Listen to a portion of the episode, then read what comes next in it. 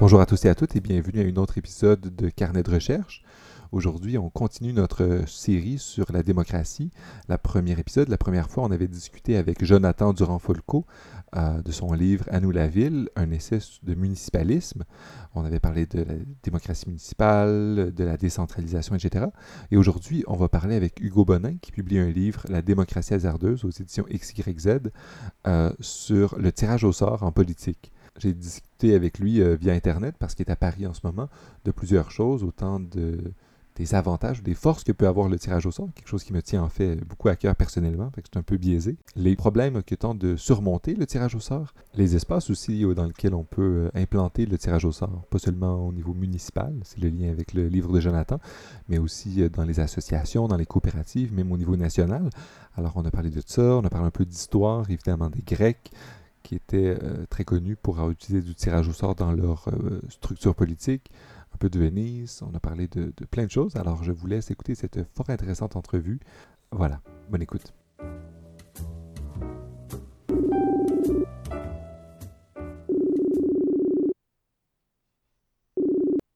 Je suis doctorant en sciences politiques à l'UCAM et à Paris 8.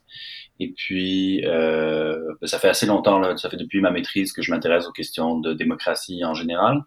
Et euh, au cours de mes recherches, je suis tombé un peu sur euh, cette question-là du, tirage au sort en politique. Et euh, ça m'a ça m'a ça m'a surpris, puis ça m'a intéressé, etc. Donc là, j'ai j'ai continué, puis j'ai j'ai poussé un peu mes, mes recherches là-dedans. C'est c'est pas mon, mon sujet principal de thèse, mais c'est ça, ça s'articule de, de, manière générale, plus générale, avec des questionnements sur la démocratie, etc.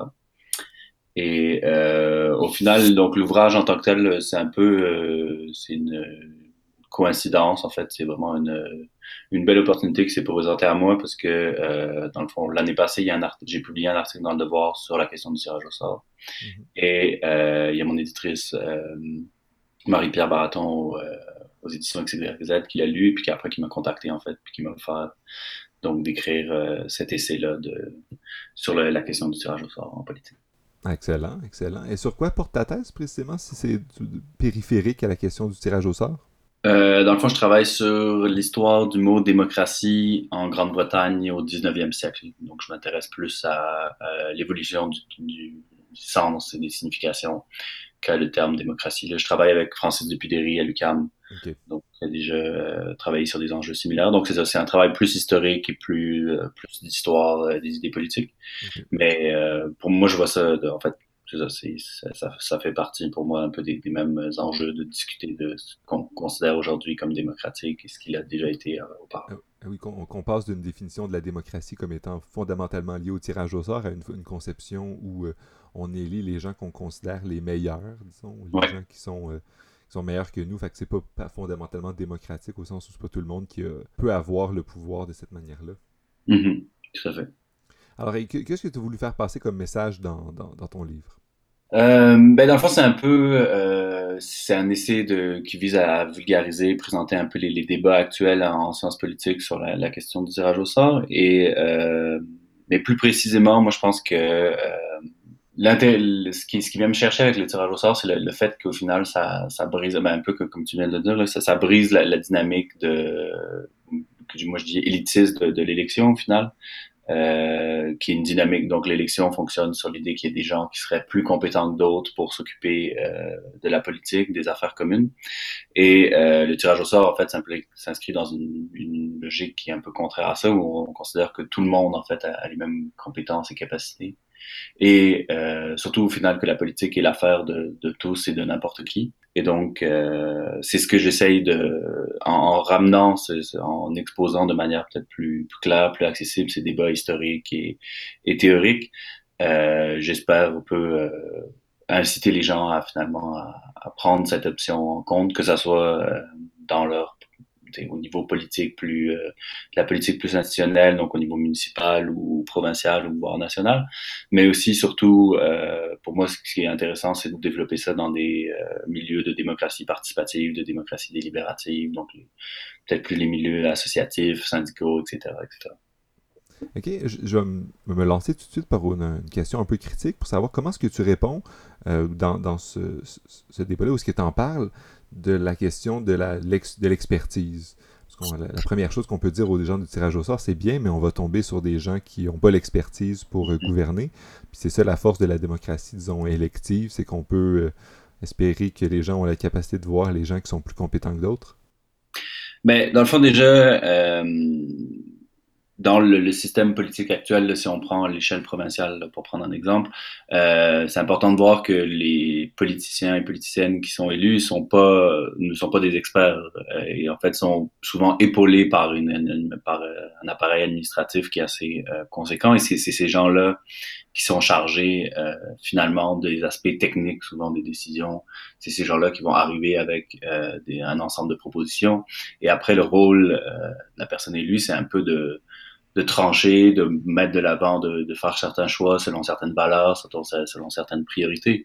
Et en fait, moi, je considère que ben, c'est ce travail-là, qui est le travail fondamentalement politique, ben, ça, ça prend pas nécessairement une, ça prend pas des études ou une expertise particulière pour le faire. Au final, ça revient à, euh, à donc à choisir, à faire des choix en fonction des, valeurs ou des, priorités qu'on a en tant qu'individu ou en tant que parti politique, pour prendre. Alors, une autre question que j'aurais, alors, euh, tu dis que tu voudrais, t'encouragerais qu'on utilise ce genre de processus euh, de tirage au sort dans d'autres instances comme les syndicats ou les autres associations. De quelle manière est-ce que, que tu imagines ça ou qu'est-ce qui t'amène à vouloir faire ce pas-là? Euh, ben, il y a différentes choses. Alors, euh, qu'est-ce qui m'amène à vouloir faire ce pas-là? Euh, Moi, personnellement, donc j'ai milité euh, dans le mouvement étudiant. J'ai aussi été dans des projets de coopératives, euh, de coopératives coopérative. Et donc, euh, c'est au final de voir que même si dans ces milieux-là, on prêche une certaine ouverture, on veut, euh, on encourage la participation de, tous les membres et de, n'importe qui, au final, c'est souvent les, mêmes personnes qui se retrouvent dans des positions euh, électives, dans des positions de pouvoir. Et je trouve que euh, le tirage au sort, en fait, vient briser cette dynamique de, si on veut, d'élite militante ou d'élite de bureaucratie euh, élue qui, qui, qui tend à se former dans certains milieux. Euh, et comment comment je, je le vois, euh, comment je le mettrai en place? Euh, ben là, ça, ça c'est bon. Ce que je, ce que je, ce que je développe un peu dans le livre, c'est que pour moi, c'est important de de, de pas voir le, tirage au sort en, en, vase clos, donc ça, ça peut dépendre, ça dépend beaucoup du contexte dans lequel on essaie de l'inscrire et des différents objectifs qu'on a en tête. Mais euh, par exemple, pour prendre euh, un exemple qui, qui a lieu en cours euh, à l'université de Lausanne, en fait, à, dans l'association euh, étudiante. Euh, les, donc les gens sont élus, mais euh, les postes, les responsabilités, en fait, sont attribuées par le tirage au sort. Donc, c'est une façon d'éviter que des individus précis se présentent à des postes précis, par exemple président ou euh, trésorier, etc., pour euh, accaparer un certain pouvoir. Donc là, finalement, on est élu donc sur la base de, certaines idées, d'un certain programme, mais après les responsabilités, elles sont attribuées de manière aléatoire. Euh, donc là, ça, c'est un exemple, par exemple, qui est en cours, euh, qui, qui, a lieu en ce moment. Mais après, il y a d'autres, il y aurait d'autres façons de, d'intégrer ça. Je pense souvent à l'idée de, par exemple, euh, quand on, il y a des réunions, des assemblées, etc., de choisir euh, une présidence et un, ou une secrétaire, eh ben, d'utiliser ça, d'utiliser le tirage au sort, en fait, au lieu d'utiliser euh, le volontariat et l'élection pour attribuer ces, tâches-là. Si je comprends bien, est-ce que quand tu t'encourages l'utilisation ou l'exploration du tirage au sort, c'est pas nécessairement comme alternative, disons, radicale ou complète, une complète transformation de la démocratie, mais ça peut être utilisé comme un ingrédient dans un genre de design institutionnel pour euh, lutter contre certains biais que peut avoir l'élection, sans non plus abandonner certains avantages qu'il pourrait avoir. Fait que tu pourrais imaginer des, des aménagements particuliers selon le type d'organisation, que ce soit un État, une ville ou une association, puis l'adapter aux réalités euh, de chacun. Tout à fait, c'est ça. Euh, J'essaie pas de de dire que demain matin, il faut euh, remplacer l'Assemblée nationale avec des gens tirés au sort. Euh, parce qu'au final, bon, même si on pourrait considérer que cette Assemblée-là serait peut-être plus euh, représentative et démocratique d'une certaine manière que, que l'Assemblée nationale actuelle, au final, ça resterait euh, quand même un système très élitiste qui, qui, qui garderait le pouvoir entre les mains d'une minorité, etc., etc. Donc, je préfère dire que dans le fond, ce que, ce que je propose, c'est de rajouter euh, le tirage au sort, si on veut, à notre arsenal démocratique, à nos outils, euh, différents outils de participation, et euh, d'essayer de, de, de, le, ouais, voilà, de, de, de, l'avancer plus parce qu'il il vient un peu à, contre à contre-courant souvent des, des, des procédures électives ou des, des autres procédures en, dans la démocratie participative parce que finalement, le, en tirant au sort, on, on force un peu les gens d'une certaine manière à, euh, à s'intéresser à la politique, à prendre part à la chose publique. Et donc ça, c'est pour moi, c'est une dynamique intéressante et qu'on devrait encourager. Euh, je, pose une autre question maintenant plus historique parce que autant ta thèse de doctorat qu'une partie de ton livre prend des exemples historiques ou fait un panorama historique de, la question du tirage au sort. Pourrais-tu rapidement nous, euh, nous en faire un petit exposé, très bref? Mhm. Euh, ben, en gros, ce que je dis dans le livre, c'est que euh, le tirage au sort existe en fait depuis l'Antiquité, particulièrement l'Antiquité euh, depuis l'époque d'Athènes. Et euh, quand on pense à, la démocratie athénienne, on a souvent cette vision de l'ecclésia, de l'assemblée populaire. Mais il faut pas oublier que ça, c'était seulement un élément du système athénien qui avait donc le tirage au sort jouait un rôle majeur dans la politique athénienne. La plupart des magistrats, donc ce qu'on pourrait appeler maintenant des politiciens, politiciennes ou même des, des administrateurs, étaient euh, tirés au sort. Et euh, donc c'était c'était c'était vu dans une optique à la fois religieuse mais aussi politique et démocratique et égalitaire.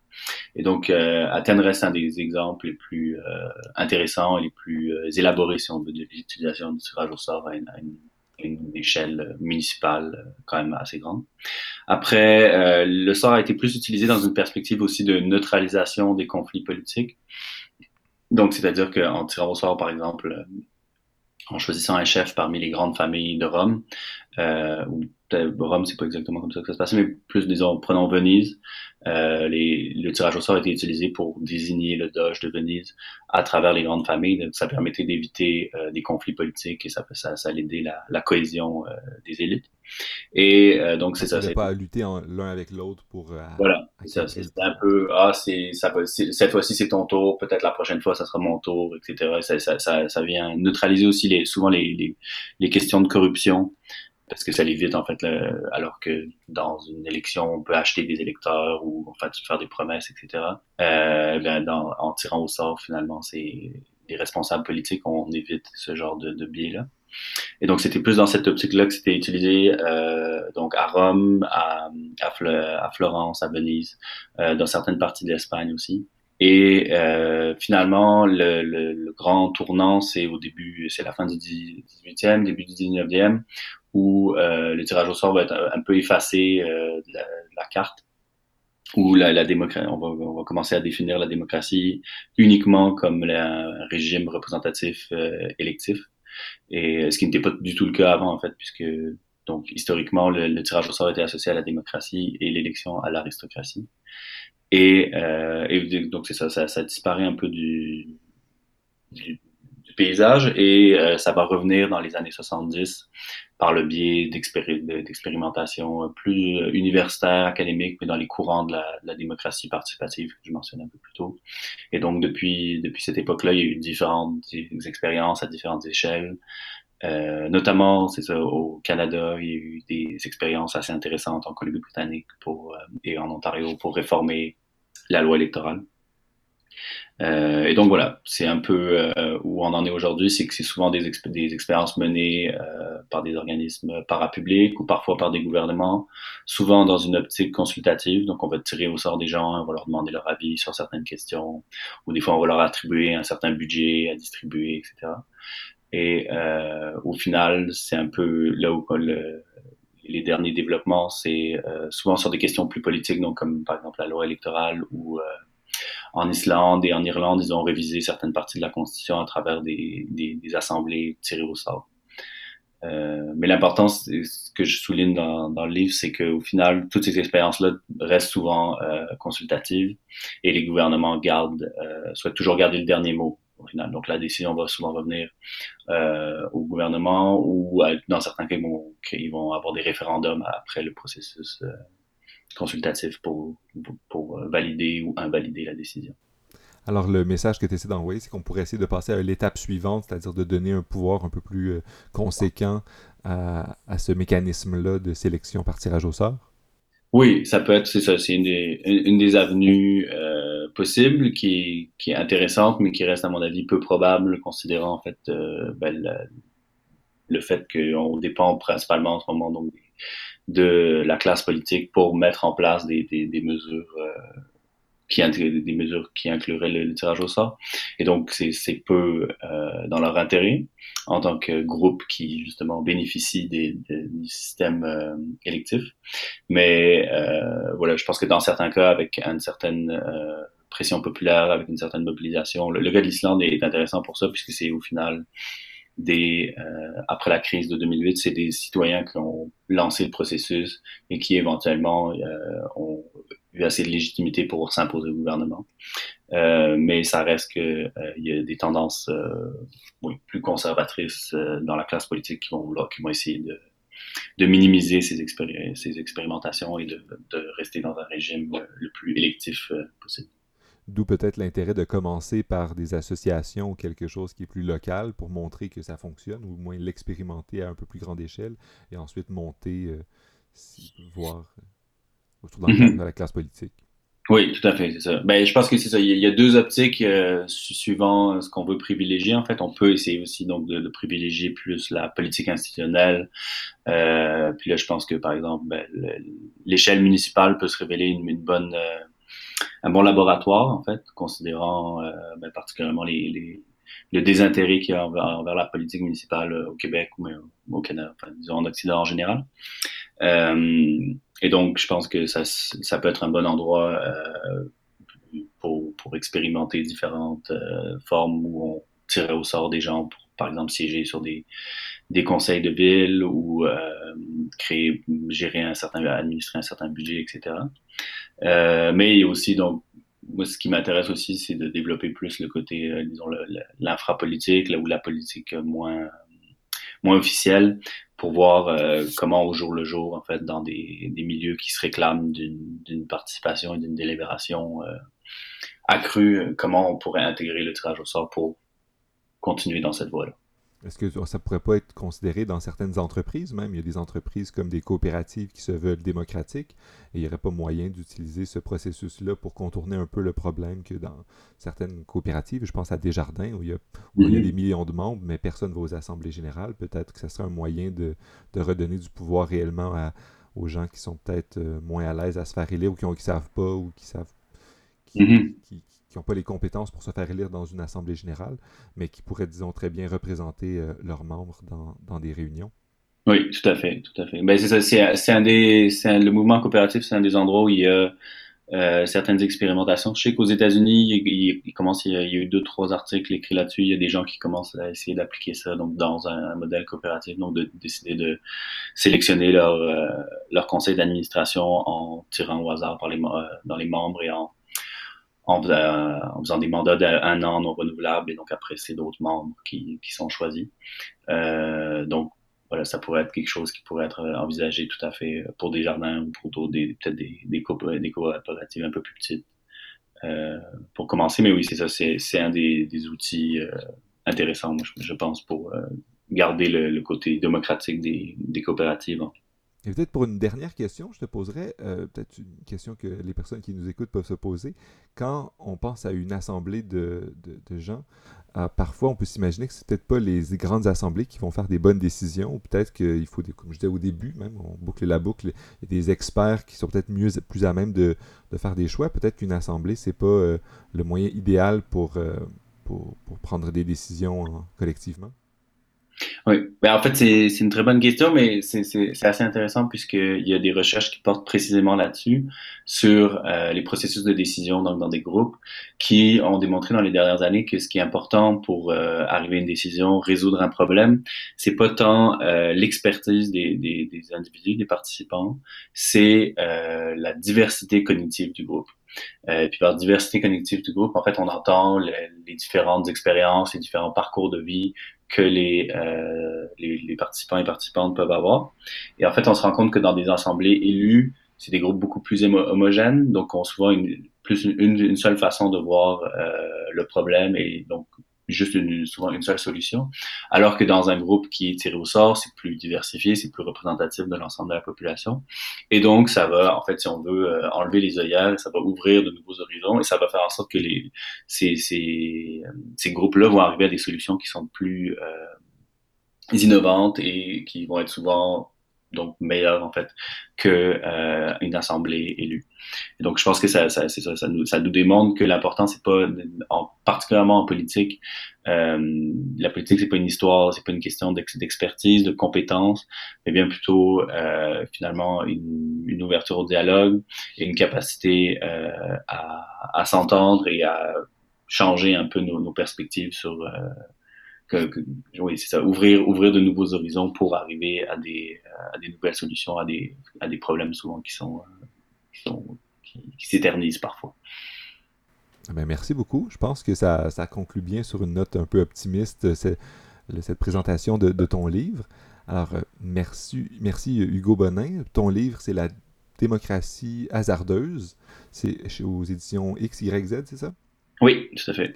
Alors, euh, merci de ta participation et euh, je te souhaite une bonne journée. Ben, merci beaucoup à toi, en tout cas. C'était très agréable. Puis euh, à la prochaine. À la prochaine. Au revoir.